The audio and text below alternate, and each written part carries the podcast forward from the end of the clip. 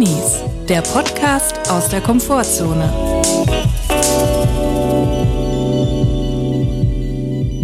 Hallo Leute, herzlich willkommen zu einer neuen Folge Drinis. Wir hoffen, es geht euch gut und wenn nicht, ist auch okay.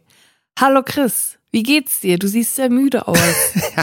ja, hallo, mir geht's tatsächlich nicht so gut. Ich bin sehr kaputt, aber das ist ja trotzdem okay auch. Ja klar, das sagen wir auch. Ich muss sagen, ich habe Schwierigkeiten von der Arbeit so abzuschalten. Ich bin Ja. äh, in letzter Zeit konstant angespannt. Ich kenn's, ja. das kennen bestimmt viele Leute, ne? Abends, man ist da auf der Couch, man will einfach eine Runde gemütlich irgendwas gucken und Man, man, will ist, schön Rosamunde Pilcher-Film sich reindübeln. man ist einfach angespannt und mit dem Kopf bei der Arbeit.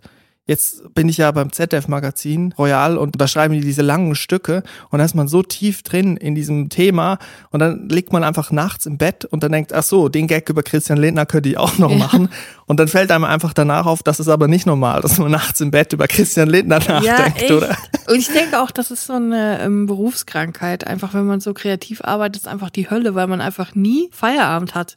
Also ich, manchmal wünsche ich mir wirklich, ich hätte irgendwie so einen, so einen Job, so einen Bürojob, wo ich hingehe, Computer anmache, dann sind da Zahlen in diesem Computer, damit arbeite ich und wenn ich den Computer ausmache, sind die Zahlen wieder weg. Dann fahre ich nach Hause und dann bin ich, habe ich einfach so, äh, kann ich mein Leben so genießen, deutsche Vita machen, weil das, was ich arbeiten muss, ist auf dem Computer. Ja. Und die Zahlen kann ich mir ja nicht merken, die kann ich ja nicht mit nach Hause nehmen. Ich kann ja nicht sagen, oh, die Steuer von Frau Schneider, da muss ich jetzt noch mal im Bett drüber nachdenken, ob sie die Umsatzsteuervoranmeldung richtig gemacht hat. Auf der anderen Seite, glaube ich, geht es auch einfach um Verantwortung. Ich glaube, das hat man auch in jedem Job, dass man denkt, ach scheiße, ich muss mit der Arbeit fertig werden. Ja, das ist was anderes, ja. Oder auch einfach Leute, die Overthinker sind. Also ich merke Mhm. das auch bei Aktivitäten, die mh, eigentlich gar nicht beruflich sind. Wenn ich weiß, ich muss morgen Haushalt machen, ich muss Wäsche waschen, ich muss einkaufen, Ja. dann denke ich auch nachts, scheiße, ich muss gucken, dass ich zwei Grundnisse einpacke im Rewe und nicht nur eins, weil sonst bin ich dann nicht happy am Sonntag. Man darf sich auch nicht von seiner eigenen To-Do-Liste übermannen lassen. Ja. Man muss auch einfach mal sagen, jetzt mal fünf Grad sein lassen. Ich mache ja manchmal echt so To-Do-Listen. Also wenn ich viel zu tun habe, gar nicht unbedingt für die Arbeit, sondern mehr im Privaten lustigerweise. Mhm. Und da merke ich auch, dass das auch ein brutaler Druck stresst. ist. Ja. Dann hat man immer so wie so ein mahnender Blick, äh, äh, ist diese Liste, die einen dann so schief anguckt von der Seite. Also, na, hast du mich immer noch nicht abge abgehakt? Genau, der Sinn davon ist ja, also was ich mir immer denke, ist, ich schreibe das jetzt mal auf, was ich in den nächsten Tagen zu tun habe, damit ich nicht die ganze Zeit dran denke, was ich noch zu Ja. tun habe. Das Problem ist, ich denke dann nicht dran, was ich zu tun habe, sondern ich denke einfach, ach so, da steht ja alles in dieser To-Do-Liste und da steht, was ich zu tun habe. Ja, oder noch geiler, man denkt die ganze Zeit an die eine Sache, die man noch tun muss und dann sagt man sich, okay, ich schreibe das jetzt auf, damit ich es nicht vergesse. Aber denkt man eh die ganze Zeit daran so und es, jetzt hat man es einfach noch mal schwarz auf weiß, dass man daran unbedingt denken muss. Das ist einfach die Hölle. Und auf der anderen Seite gibt's auch die Situation, gerade wenn man jetzt irgendwie was schreibt, zum Beispiel tagesaktuell für eine Show oder sowas in unserem Beruf. Und dann startet man in den Tag und man weiß eigentlich nicht, was einen erwartet, weil vielleicht irgendwas passiert und dann muss man da schnell darauf reagieren. Das wäre ja eigentlich, könnte man meinen, die bessere Ausgangslage, weil man am Abend vorher nicht weiß, was zu tun ist. Also hat man den Kopf frei. Aber dann denke ich, ach, scheiße, was wird wohl morgen passieren? Was muss ich wohl tun? Was habe ich, welche Verantwortung muss ich jetzt übernehmen? Ja, ist echt so. Ich würde einfach mal voll gerne mehr das Leben auf mich zukommen lassen können. Ich kann das nicht so gut. Ich denke immer sehr viel darüber nach, was als nächstes passiert, wie ich mit was umgehen werde.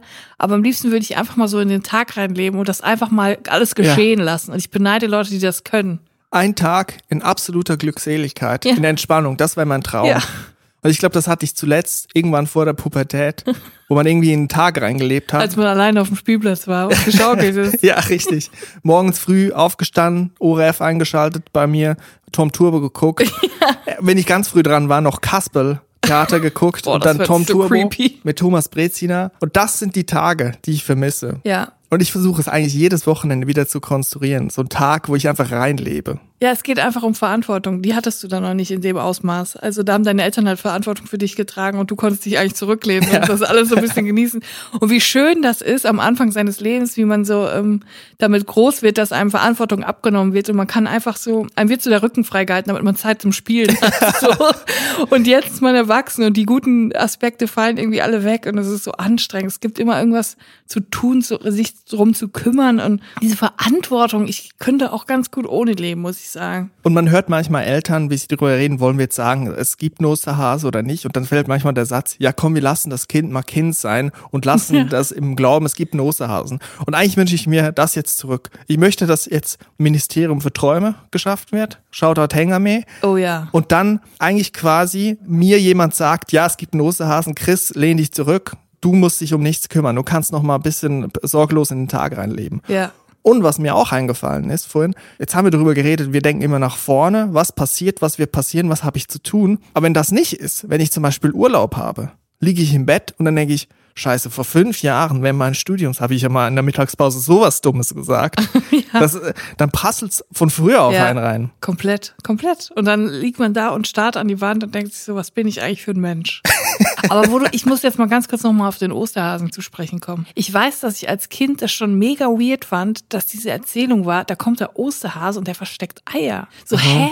Was hat der Osterhase, was hat der Hase mit Eiern zu tun? Hat er jetzt irgendwelchen Hühnern Eiern geklaut und verteilt jetzt? Was legt dieser strange Hase einfach Eier? Was ist das auch für eine komische Erzählung, dass dann ein Hase, der muss ja auch sehr groß sein, sonst kann er nicht die ganzen Sachen verstecken, er muss ja eigentlich so groß wie ein Mensch sein. Ja. Ein riesiger Hase hat also Eier geklaut. Ein Ungetüm. Hat die angemalt und im Garten versteckt. Das ist einfach krank. Und manchmal sieht man auch so Hasenabbildungen, die vorne so eine Tasche haben, wie ja. Kängurus. Ja. Ich finde, da werden die Spezien auch zusammen, also die Arten vermischt. Das ist so verwirrend für Kinder. Die denken einfach, ja, genau wie die Milka-Kuh, die lila ist, denken die einfach, Hasen haben vorne eine Tasche drin, wo sie immer Eier drin haben.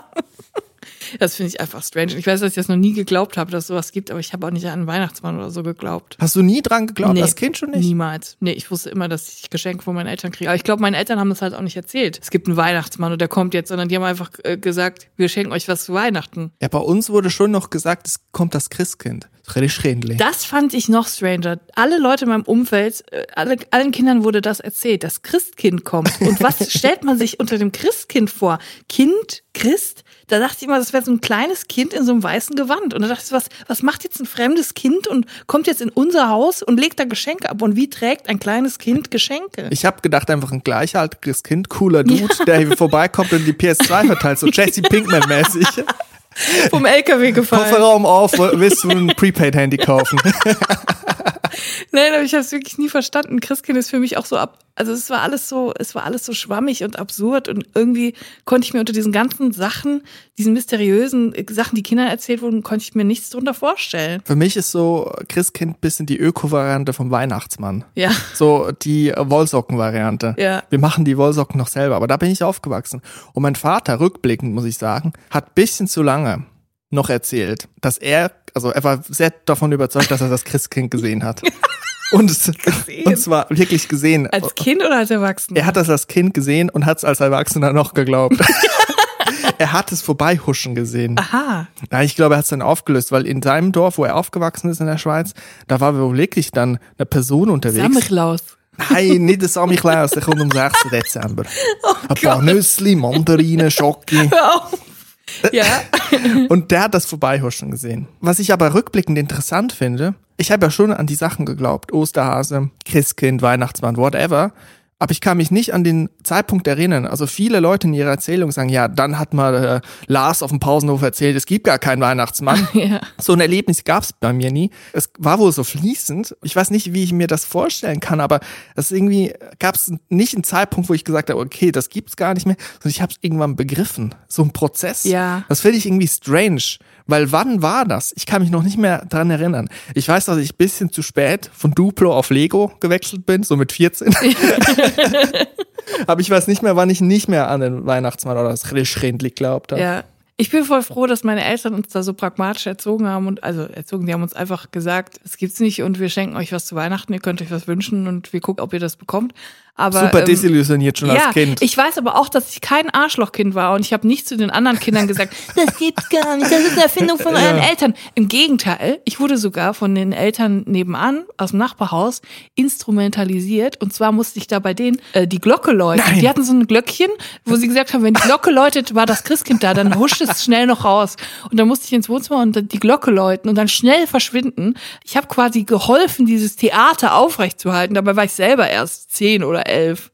Und ich habe gedacht, so, jetzt helfe ich denen mal, dann denken die, dass Christkind kommt und sind mega happy, die Kinder. Du warst eine Eingeweihte. Ich war eine Eingeweihte. Ich war quasi wie Eltern selber. Du hast Kinder sabotiert mit deinem Ich Glöcklein. habe Kinder sabotiert, aber ich glaube, die waren mega happy, weil sie wirklich dachten, jetzt das Christkind war bei uns im Wohnzimmer und ist schnell weggehuscht. also warst du das Christkind? Ich war quasi das Christkind. So ist es. Ich Julia war ein ist das bisschen größer, Christkind. dicker und hatte keine weißen Klamotten an, aber ich hatte auch ein Prepaid-Handy. Wer sagt denn eigentlich, dass, wer sagt denn eigentlich, dass das Christkind schlank ist? Ja, das weiß ich auch nicht. Das denkt man ja direkt, ne? Ist ja Gott gesandt vom Himmel, ebenmäßig gleich, eben gleich. Wie nennt man das? Elfengleich? Da denkt man ja direkt an, an An der Zara-Kundin. ja genau, eine Zara-Kundin, ein leichtes Geschöpf. So, als ich vorhin gesagt habe, ich bin erschöpft, muss ich auch sagen, ich fühle mich eigentlich so wie von Wuberts, der Yoshi, ich kann nicht mehr, ich will nicht mehr, ich habe, die, Nase voll. Ich, habe kann die Nase voll. Ich kann nicht mehr, ich will nicht mehr, ich habe die Nase voll. Okay, wir müssen, viele Leute kennen es noch nicht, obwohl schon ein Das- Klick-Hit ist, aber ist viele ein Leute kennen es noch nicht. Die Buberts, eigentlich bekannt geworden, glaube ich, vor allem in den letzten Jahren durch eine Dokumentation, durch eine Reportage von Focus TV, glaube ich, auf YouTube.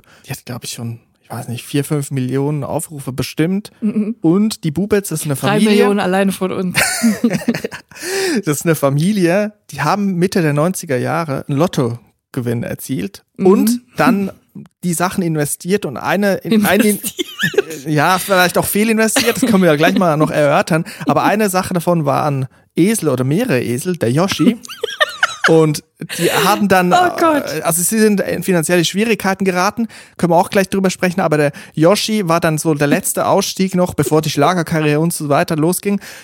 Sie wollten ein Kinderbuch rausbringen und auch so Songs. Und ein Song war Yoshi quasi erzählt von seinem Leben. Und der Typ, Yoshi, der Esel. der Esel. Und sein Besitzer, ich glaube Achim heißt er, also der Lottogewinner, hat quasi sein Leben in Yoshi verkörpert gesehen und hat gesungen, ich will nicht mehr, ich kann nicht mehr, ich habe die Nase voll. Man muss dazu sagen, die haben 8 Millionen D-Mark gewonnen. Also wirklich viel Geld damals. Vier Millionen Euro. 4 Millionen Euro ist, also damals war es, glaube ich, noch ein bisschen mehr Ja. alles. So, 8 Millionen ist ja schon krass gewesen. Die haben das sehr schnell ausgegeben. Und zwar mit sehr schnell meine ich wirklich, wirklich viel zu schnell. der, der Achim, der hat wirklich, als er dann erfahren hat vom Lottogewinn, haben sie natürlich erstmal den ersten Fehler gemacht und das allen erzählt. So, es war direkt überall bekannt, dass sie es gewonnen haben. Und dann hat er den nächsten Fehler gemacht. Er hat erstmal Autos gekauft, aber noch bevor das Geld auf seinem Konto war von dem Gewinn. Das heißt, er musste darauf erstmal noch Zehntausende von Euros Überziehungsgebühr auf sein Konto zahlen. Auch so eine Zeit, wo Leasing noch nicht so landläufig war wie heute. Ne? Vielleicht war Achim Bubert der Erfinder des Leasings. Ja. Und dann haben sie natürlich erstmal voll viel Geld verschenkt. Und dann kamen natürlich Leute an, die sagen, wir brauchen Geld. Dann haben sie denen in Anführungsstrichen was geliehen, was sie nie wieder kriegt haben, haben sich eine Villa gekauft. In die Villa haben sie dann noch drumherum eine Go-Kart-Bahn für ihre Söhne gebaut. Also wirklich in Saus und Braus haben die dann plötzlich von heute auf morgen gelebt und das ganze Geld mit offenen Händen einfach zum Fenster rausgeschmissen. Für mich auch wirklich die Verkörperung von den notorischen Lottospielern. Ja. Wer schon mal Leute so getroffen hat, die wirklich immer Lotto spielen, die denken eigentlich oft so daran, es wird noch was Gutes passieren. Es Ja. wird, ich werde auch noch glücklich. Ich, Ja. Die Leute werden gut mit mir umgehen. Und so sind die auch ein bisschen, weil es tut einem dann auch leid, weil man merkt, die haben eigentlich nicht was Böses im Sinne. Die haben auch Pech gehabt, die wurden auch verarscht, weil sie auch den Leuten irgendwie vertraut haben. Ja. Natürlich kann man sagen, vertraut nicht irgendwelchen Leuten, die nur euer Geld wollt, aber das haben sie nun mal gemacht. Aber sie sind auch kreativ geworden. Sie haben auch versucht, Sachen rauszubringen, um Geld reinzuholen. Zum Beispiel hat Achim dann einen Angel- und Aquaristik-Shop eröffnet, hat sein Haus einen Anbau gemacht für eine halbe Million, alleine schon, ne? Also halbe Million Euro. Und da Aquarien reingebaut, einen Angelshop und natürlich ist niemand in den Angelshop reingekommen. Also Ja. es hat niemand was gekauft. Das ist wirklich tragisch. Es ist aber auch teilweise wirklich lustig, aber wirklich auch tragisch. Das Beste finde ich die Kartbahn. Ja, die Kartbahn ist wirklich episch und dann fährt man dann so an den Eseln vorbei, die da stehen. Die haben wirklich dann so einen kleinen Zoo im Garten erbaut mit so traurigen Tieren, die wirklich traurig sind einfach. Sind eigentlich unfreiwillig zum Gnadenhof geworden. Ja, eigentlich wollten sie ein fancy Zoo sein, sind aber zum Gnadenhof geworden. Und dann wurden sie auch immer abgezogen und sie waren dann halt auch jedes Mal immer wieder so naiv. Und dann kam irgendein Typ, der gesagt hat, ich bin hier vom Verlag und wollte nicht ein Buch machen. Und dann haben sie ein Buch mit dem gemacht. Das hat irgendwie so und so viel Euro gekostet, die Bücher zu drucken. Eine Und davon- Biografie eine haben sie Biografie gemacht. und dann haben sie jetzt irgendwie drei Millionen Bücher in, in der ähm, Garage liegen, die sie nicht verkauft bekommen Ja. haben. Und sie sind wirklich immer wieder auf die Leute reingefallen, weil sie irgendwie, glaube ich, immer denken, ähm, die Leute meinen es ehrlich mit ihnen und wollen ihnen was Gutes. Und das ist echt traurig. man muss sagen, traurig auf der einen Seite, aber auch inspirierend, weil sie ja trotzdem nicht irgendwie sagen, jetzt mache ich auf, ich höre auf. Ja. Weil, äh, wenn ich schon sage, mein Beruf stresst mich, wie muss es in so einer Situation sein, wenn man plötzlich so große finanzielle Schwierigkeiten Ja. hat? Ich hätte da schon lange gesagt, sorry Leute, ich steige aus, ich hau ab. Ja, aber sie wissen, also sie machen immer äh, was Neues. Sie haben angefangen, Schlagersongs zu produzieren, das Ehepaar. Sie, die können beide überhaupt nicht singen. Ich glaube, sie waren auch mal beim Supertalent. Bestimmt, die wurden bestimmt angerufen und gesagt, äh, kommt mal hin, ihr könnt Ja. singen und dann wurden die da so vorgeführt. Aber was mich also wirklich, ist super interessant eigentlich, die Musik, weil es ist Schlager, aber es ist brutal psychedelisch Ja. irgendwie, weil er immer so viel Delay und Hall draufschraubt Ja. auf die Sachen. Es ist wirklich, und er hat auch kein Timing, wenn er singt oder sieht. Und dadurch ist alles so verschwommen und äh, einfach Ey, wenn ihr euch den Song Ich will nicht mehr, ich kann nicht mehr, ich habe die Nase voll, ich weiß nicht, ob er genauso heißt, aber von Esel Yoshi, das gibt's ja auf YouTube, das ist wirklich wie ein Trip, wenn ihr das hört. Und es gibt sogar eine Szene in dieser Doku, wo er, Achim Bubert, diesen Song zwei Musikproduzenten vorspielt. Ich weiß gar nicht, einer ist sogar irgendwie berühmt, ist das nicht, Ach. nicht Moses Pelham, aber ich sag irgendwie mal so, jemand- alle Musikproduzenten behaupten von sich, dass sie irgendwie ich berühmt sind. Auf jeden Fall spielt er den Song den vor und der Song ist wirklich so strange. Er ist Mhm. einfach strange und wirklich wie so ein Trip, aber auch irgendwie schon arty, weil es wirklich so Ja. verrückt ist. Und diese Sekunden, wo er diesen Song den Produzenten vorspielt, sind einfach so lang und man sieht einfach in ihren Gesichtern so, die verstehen überhaupt nicht, was gerade passiert. Mhm. Ich sag mal so, wenn, wenn er den Song auf so einem alten Röhrenbildschirm in der Galerie laufen lassen würde und sagen würde, einfach mal behaupten, ich habe an der UDK Berlin studiert, dann wäre das wirklich, wäre wär das ein Hammer. Ohne Scheiß. Jonathan Mese kann dann einpacken. Ey, ohne Scheiß, ganz ehrlich, stell das doch mal irgendwo hin in eine Galerie, das wird voll wirken. Und was ein Musikstudio auch ist, ist eigentlich mehr eine Kulisse für ein Musikstudio, weil Leute, die sich ein bisschen damit auskennen, sehen, dass er da so ein großes Mischpult hat. Ja. Was eigentlich ein altes Mischpult ist, was nicht digital ist. Aber er Ja. macht alles an seinem Laptop. Er nimmt alles quasi digital auf. Ja. Und das ist eigentlich nur eine Kulisse, weil er sich vorstellt, Musikstudio braucht ein großes Mischpult, weil das hat er wahrscheinlich gesehen bei Ralf Siegel oder Dieter Ja, aber Bohlen. das hat der wahrscheinlich auch in den 90ern gekauft. er kann damit gar nicht aufnehmen. Er müsste eigentlich eine Bandmaschine haben dafür. Verstehst du? Oh Mann, das ist Oder so schlimm. quasi einen digitalen Umwandler. Aber das hat er alles nicht. Ich, man sieht ja, wie er direkt in seinen Medion-Laptop reingeht. Das ist alles irgendwie, ja. Inspirierend. Inspirierend, Ich, ich sag nicht traurig, sondern Es ist nicht, es ist ja auch nicht nur traurig, es ist auch lustig und es ist auch unterhaltsam, weil die beiden sind auch einfach unterhaltsam. Die haben auch Comedy-Potenzial. Ich meine, die Frau hat eine Modekollektion gestartet dann auch. Sie hat gesagt, okay, der Achim macht einen Angelshop, Musik, ich mache jetzt mein Ding und das Ja. ist super.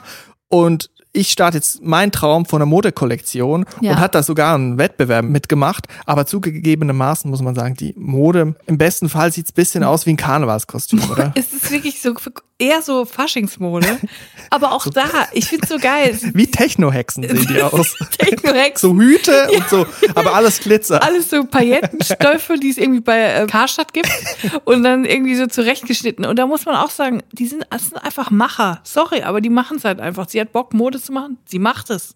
Er hat Bock, Schlager zu machen, er macht es. Sie haben mir eine Sache voraus. Also wenn ich eine Insta-Story mache oder einen Tweet schreibe, dann zerbreche ich mir da 100 Stunden den Kopf drüber. Ja. Und die machen sie einfach. Ja. Und das meine ich. Die hoffen noch auf das Gute und machen weiter. Ja, bewundernswert. Was würdest du mit 4 Millionen machen? Wenn du jetzt im Lotto gewinnen würdest, du hast einen Schein ausgefüllt. Mal nicht verschenken, Äh. oder erstmal? Nee, also erstmal nicht. Äh, Auf jeden Fall dann ein Teil. Aber erstmal würde ich, glaube ich, mir davon Pokémon-Karten kaufen. Ein kluges Investment. erstmal würde ich, glaube ich, so erst First Edition Pokémon-Karten Englisch äh, unsealed oder wie das heißt. Nee, sealed. Auf jeden Fall ähm, ungeöffnete Pokémon-Booster würde ich mir davon kaufen erstmal. Und dann würde ich weitersehen. Aber ich glaube, das Wichtigste ist in so einem Fall einfach die Füße stillzuhalten und erstmal ganz in Ruhe zu überlegen, was will ich jetzt machen, was brauche ich, was brauche ich überhaupt nicht und wem kann ich noch damit helfen. Und ich glaube, das muss man sich dann erstmal überlegen. Aber ich werde niemals in die Situation kommen, weil ich leider nicht Lotto spiele, weil ich zur Spielsucht neige. Ich würde ein Startup gründen Ja. für Klingelattrappen. Also Klingelschilder mit, mit, einem, mit einem Button, aber als Attrappe, die man sich so ran Ja, mit Doppelklebeband. Also kann man sich auch einfach selber kaufen. Ich man geht in den Baumarkt, kauft sich eine Klingel und klebt sie ran. ich finde das eine Millionenidee. Damit wirst du die Million direkt multiplizieren. Hast du noch nie Lotto gespielt? So rubbellose. Rubbellose, ja, ich habe das in Südfrankreich ähm, öfter gespielt bei meiner Schwester. Die heißen da Krat Krat. Mhm. Das ist ganz normal. Da gibt's an jedem Kiosk überall. Ähm, holen sich die Leute solche Krat-Krats beim Einkaufen und so und dann ähm, kann man was gewinnen. Aber das ist natürlich auch, ähm, Ich glaube, es ist kein Plusgeschäft, wenn man das oft macht. Ich hatte mal großes Glück. Mein Patenonkel ist ja Kioskbesitzer in Österreich, Mhm. in einer großen Stadt, an einer prominenten Stelle. Ich würde sagen, er ist eine kleine Prominenz in der Stadt. Ich werde es aber nicht genauer erläutern jetzt. Ja. Und ich hatte mal großes Glück mit Rubbellosen. Ich habe einen halben Tag war ich bei ihm und ich habe durchgängig gerubbelt. das klingt jetzt erstmal falsch. Alles klar. Aber ich habe irgendwie 10 Euro investiert oder ich weiß nicht mehr, 15 Euro oder vielleicht hat er mir auch geschenkt. Und dann habe ich immer wieder das Geld, was ich gewonnen habe, neu eingesetzt für neue Rubbellose. Auf dem Weg zu den Geil. 4 Millionen quasi. Und das hat wirklich mehrere Stunden gedauert. Also ich habe da wirklich, wirklich immer wieder gewonnen. Das ist der Hammer. Mal, weißt du mal, 50 Euro und die habe ich dann wirklich alle investiert, die 50 Ja, und dann Euro. kriegt man halt dieses Hochgefühl und das kickt bei mir so krass rein. Ich habe das schon an so vielen Stellen gemerkt, als wir mit unserem Leistungskurs in der Schule waren wir mal in Prag und da gab's auch an jeder Ecke so kleine Casinos und da waren wir auch einmal in so einer Mall in so einem Casino und ich habe ungelogen, es war irgendwie ein oder zwei Tage vor unserer Abreise. Ich habe ein ganzes Geld, was ich mitgebracht hatte nach Prag und es war nicht gerade viel, habe ich alles verzockt. Ich habe dann einmal gewonnen und dann dachte ich so, boah, krass, ich kann hier wirklich mit zwei, 300 Euro wieder rausgehen. Ich habe das einfach alles verzockt. Ich hatte kein Geld mehr danach. Ich dachte so, fuck, jetzt muss ich noch ein bis zwei Tage hier auskommen ohne Geld. Und dann habe ich mich nur noch von den Maiskolben bei KFC ernährt, weil die 99 Cent gekostet haben.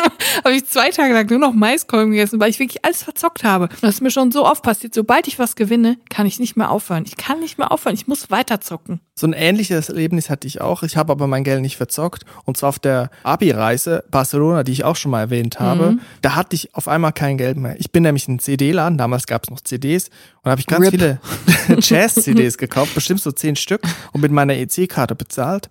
Und danach habe ich gedacht, gut, jetzt esse ich noch was. Ich war alleine unterwegs, weil ich keinen Bock mehr auf meine Klasse hatte. Ja, In dieser kenn ich. großen Stadt, wo ich noch nie war zuvor. Alle reden Spanisch, ich rede kein, kein Wort Spanisch. Hola, Hola.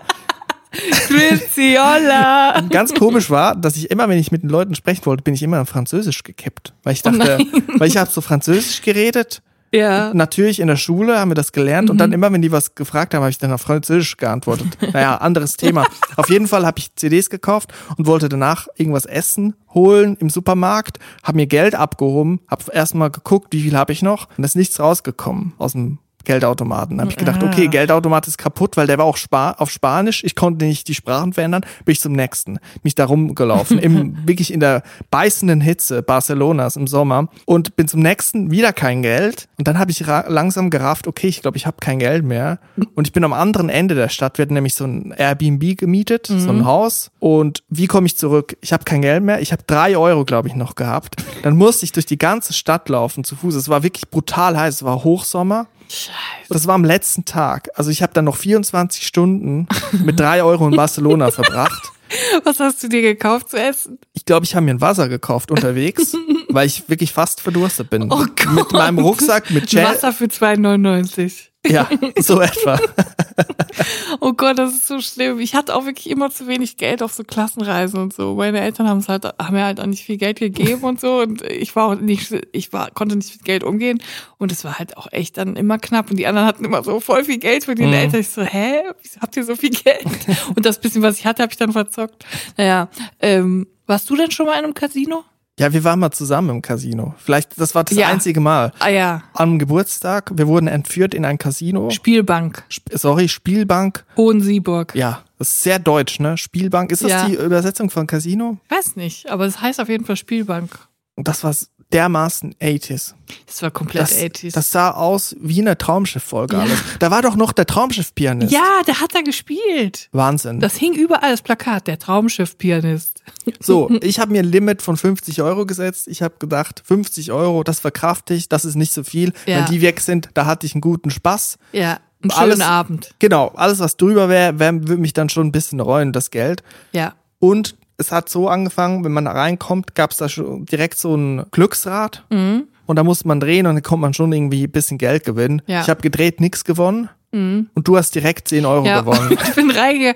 Das Ding ist, ich habe es jetzt zum Geburtstag geschenkt bekommen von zwei Freundinnen und dann sind wir zu viert dahin und äh, die haben mir halt quasi noch ein Startkapital von 20 Euro geschenkt. Du musstest noch nicht mal was Ich investieren. musste gar nichts investieren und ähm, am Anfang konnte man halt drehen und dann hat man ähm, entweder hat man gar nichts gewonnen oder man hat direkt einen Gutschein für so einen Automaten gewonnen, dass man quasi Mhm. für 5 Euro oder so spielen konnte.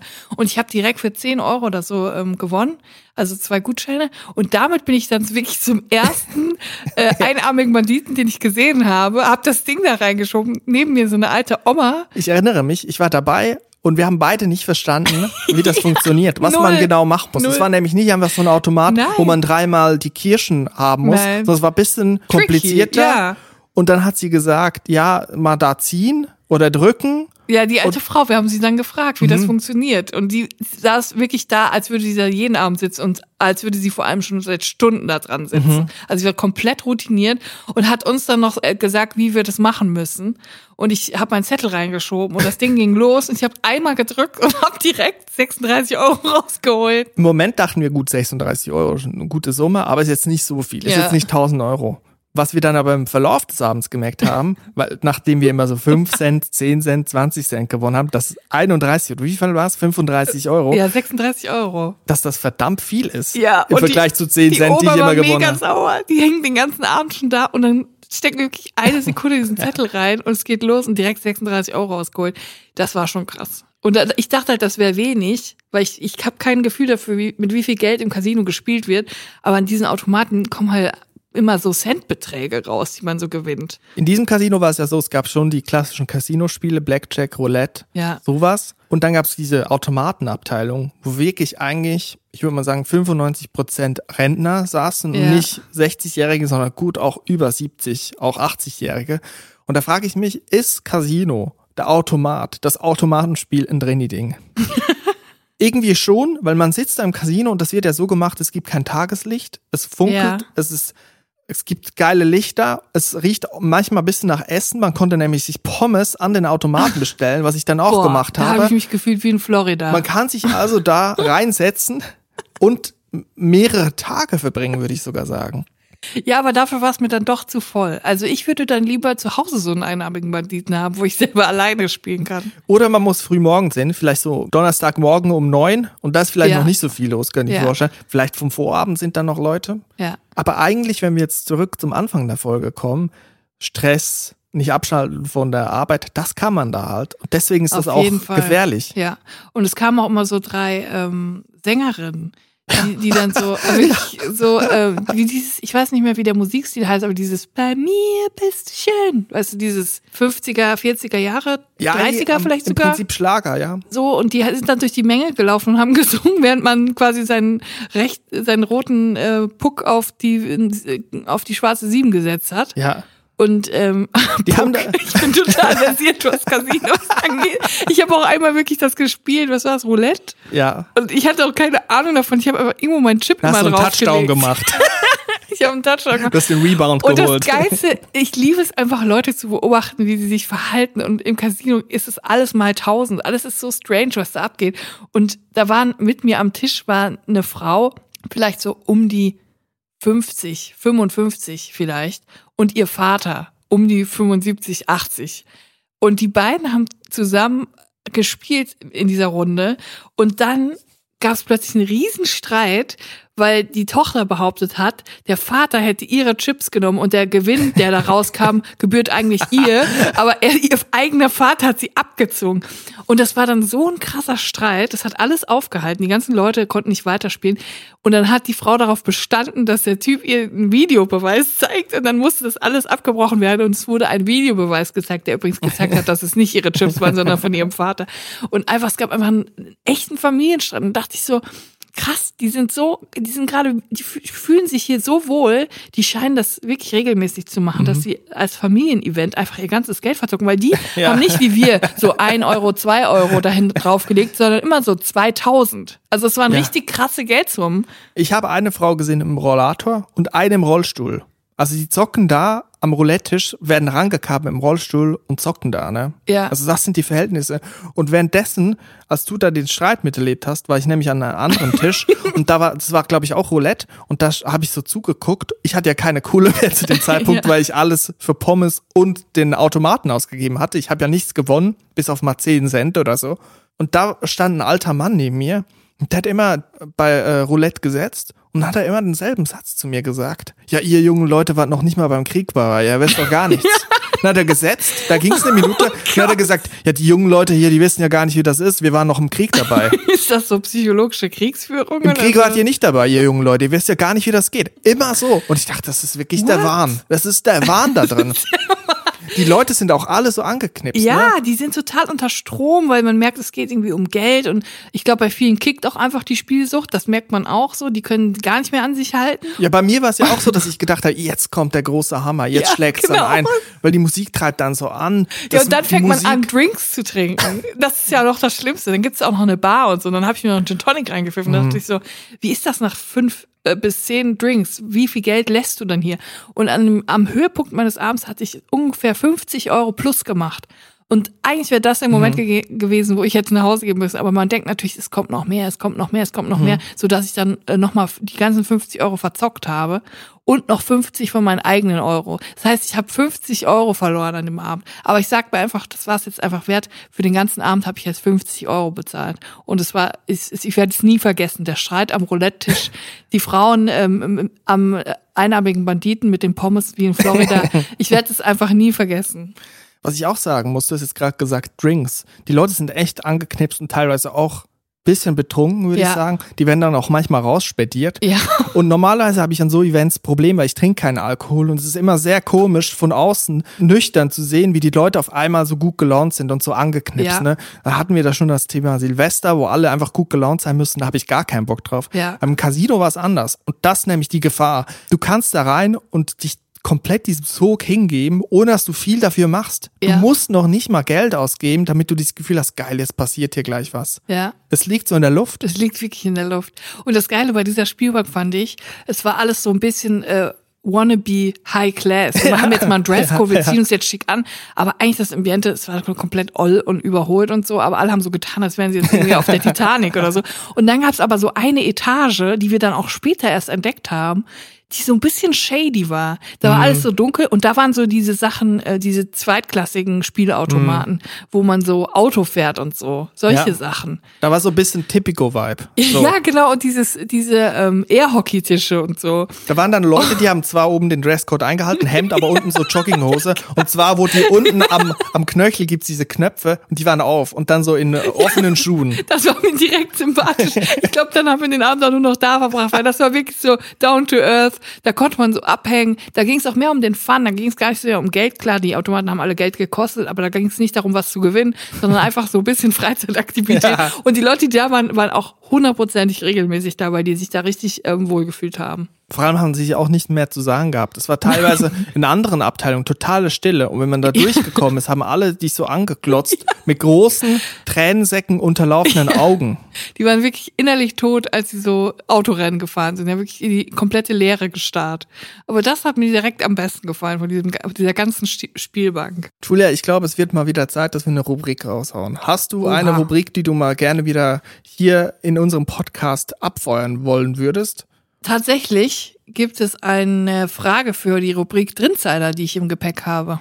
Bei Drinsider stellen wir uns ja gegenseitig Fragen aus dem Drini-Kosmos, die wir dann auch versuchen, endgültig zu beantworten. Investigative Fragen, äh, schwierig zu beantwortende Fragen. Und ähm, ja, ich habe heute eine Frage dabei von einer ähm, Hörerin, die mir zugesendet wurde. Und ich würde sagen, spiel mal den Trenner ab. Trinsider, scharf nachgefragt. Und zwar haben wir eine Mail bekommen von Schnora. Schnora, cooler Name. Ich lese mal kurz die Mail vor. Sie stellt uns eine investigative Frage, die ich an dieser Stelle wirklich mal ähm, der Allgemeinheit präsentieren möchte. Liebe Julia, lieber Chris, kennt ihr das auch, wenn ihr auf dem Bürgersteig lauft und sich vor euch zufällig eine Bushaltestelle befindet, wo ihr aber gar nicht hin wollt? Und dann hört ihr, wie sich ein Bus nähert und der die Busfahrerin nicht weiß, ob er sie für euch anhalten soll oder nicht. Mir ist das immer ganz unangenehm, weil scheinbar irgendeine Reaktion von mir erwartet wird und der Bus quasi in Zeitlupe an einem vorbeifährt. Und wenn klar ist, dass man nicht einsteigen will und er weiterfährt, wissen alle MitfahrerInnen, dass du der Grund für diese Verzögerung warst und starren sich an. Soll man in einer solchen Situation eine Handbewegung machen, mit dem Kopf schütteln, winken, um zu zeigen, dass man kein Interesse daran hat, in den Bus einzusteigen?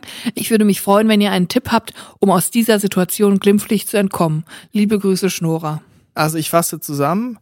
Man befindet sich in näher einer Bushaltestelle und es nähert sich ein Bus und die Person hinterm Steuer muss abschätzen, will man in den Bus einsteigen oder nicht. Mhm. Und man selber als Drini auf dem Bürgersteig möchte die betrieblichen Abläufe natürlich wie immer nicht aufhalten, ja. möchte nicht den Bus unfreiwillig zu einem Stopp zwingen, ja. den man dann ja gar nicht in Anspruch nimmt. Richtig. Das ist quasi die Ausgangslage und du kennst mich ja, wenn wir mal irgendwo ja. unterwegs sind und wir sagen, jetzt machen wir mal eine kurze Pause, da gibt's hier irgendwo eine Bank und dann ist meistens die einzige Sitzbank, die es irgendwo gibt, eine Bushaltestelle. Ja. Sag ich immer, da gehe ich auf keinen Fall hin. Nein. Wenn der Bus kommt, dann muss man da abwinken und ist am Rotieren mit den Trainis Armen. kennen es. Sie kennen es einfach.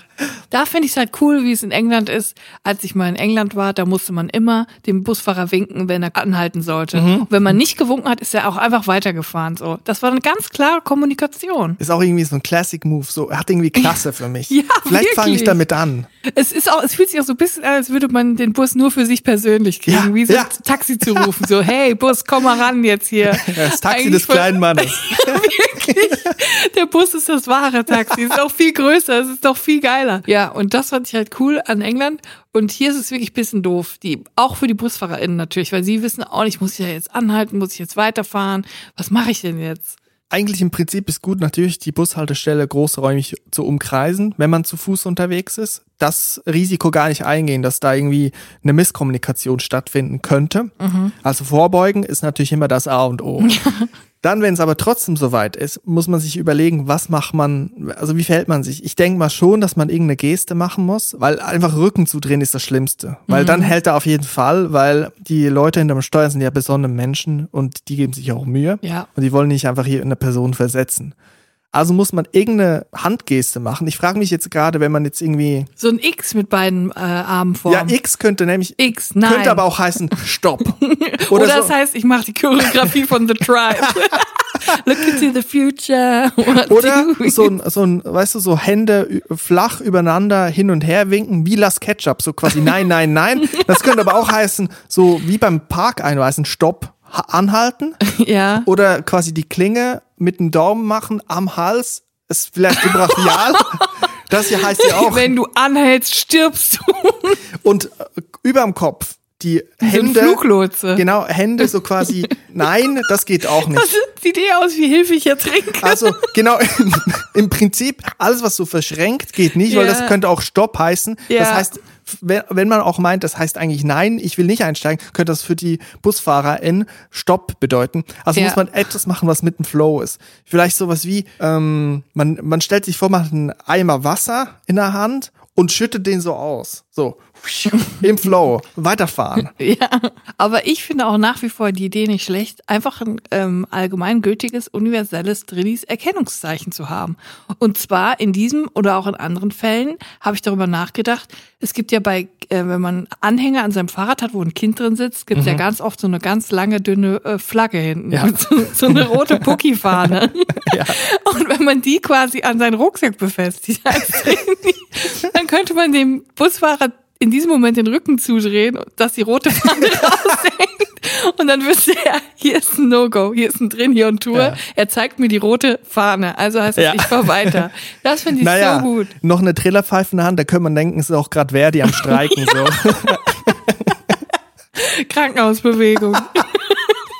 Scheiße, die wollen ja vielleicht auch mit dem Bus fahren. Genau. naja, es ist auch wieder nicht einfach an dieser Stelle. Ich glaube, wir können die Frage nicht endgültig klären, oder? Kopfschütteln. Eigentlich nein, schütteln. Ich glaube, das ist die einzige Möglichkeit, wenn man jetzt wirklich vor Ort ist. Man hat keine Möglichkeit mehr wegzujumpen, sich ins, in die Hecke zu verfrachten. Ja. Der Bus kommt, rollt an, Augenkontakt besteht, dann gibt's eigentlich nur Kopfschütteln. Nein. Aber man muss es sehr deutlich machen, weil sonst denkt der Busfahrer in so, hey, was macht die denn da jetzt mit dem Kopf? Jetzt mach ich mal die Tür auf und muss mal fragen. Oder man macht wirklich so eine Verkehrslotsinnen-Geste, das L mit den Armen und dann winkt man so durch. Also ja. weiterfahren.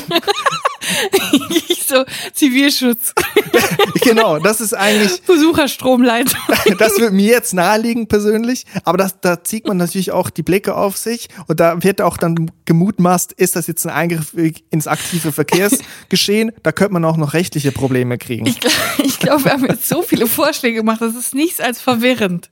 Was wir machen müssen, ist, wir müssen einen Katalog erstellen mit universell anerkannten Gesten im, im Drini-Leben, weil sonst macht jeder eine, eine andere Geste und das ist ultimativ verwirrend. Ich bin ja nach wie vor für die Fahne, die rote. Eigentlich wäre es interessant zu hören, vielleicht haben wir ja BusfahrerInnen unter uns, die uns da einen Ratschlag geben können, was für sie dann Ja. Unmissverständlich ist, weil sie müssen das ja dann, bei ihnen muss es ankommen. Es muss ja gar nicht unter Drinis bekannt sein, was jetzt für eine Geste angesagt ist, sondern es muss vor allem von der Steuerseite her, Ja. muss das jetzt vor allem kommen. Ja. Also ich würde vorschlagen, Kopfschütteln, aber ist natürlich auch eine negative Grundeinstellung. Hat man gerade direkt so ein Vibe, ich habe keinen Bock auf euer Busunternehmen, ich will nicht mitfahren.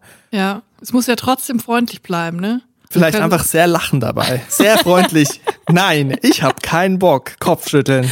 Vielleicht gibt's auch so Schilder mit Ja und Nein, die man so hochhalten kann. Das wäre noch viel einfacher. Ja oder nein auf die Frage, soll ich anhalten oder soll ich weiterfahren? Das ist dann die Frage. ja, Scheiße. nein, doppelt für nein, nein, nein. Wir werden keine Antwort finden auf diese Frage. Aber eine sehr gute Frage. Wir haben nämlich eine gute Community, eine kluge Community, Ja. die genau die Fragen stellt, Richtig. die genau hier unter unseren Fingernägeln brennen. So ist es. Und ja, es tut mir auch leid, es ist jetzt ernüchternd, aber wir haben wirklich keine eindeutige Antwort jetzt gefunden. Es ist einfach so. Da sieht man aber auch, wie schwierig es ist, sich als Drini in der Gesellschaft zu bewegen. Ja. Man findet für manche Sachen einfach keine Lösung, die für einen passt. Es gibt sehr viele umständliche Codes da draußen, Ja. die man beachten muss, aber die wirklich praktischen gibt's meiner Meinung nach noch nicht. Und damit verabschieden wir uns aus der heutigen Folge. Es hat Spaß gemacht. Ja. Ich gehe jetzt auf die Couch und denk an meine Arbeit. Ja. Einfach alles wie immer. Alles wie immer Overthinker. Ähm, bleibt gesund, bleibt drin. Wir hören uns nächste Woche. Wenn ihr unseren Podcast gerne hört, könnt ihr uns abonnieren oder einer Person weiterempfehlen oder auch zwei Personen weiterempfehlen, die ihr mögt oder nicht mögt oder vielleicht auch gar nicht. Hört einfach den Podcast, da freuen wir uns auch. Und ähm, ja, bis nächste Woche würde ich sagen. Eine gute Woche. Bleibt gesund, bleibt drin. Auf Wiederhören und tschüss. Tschüss.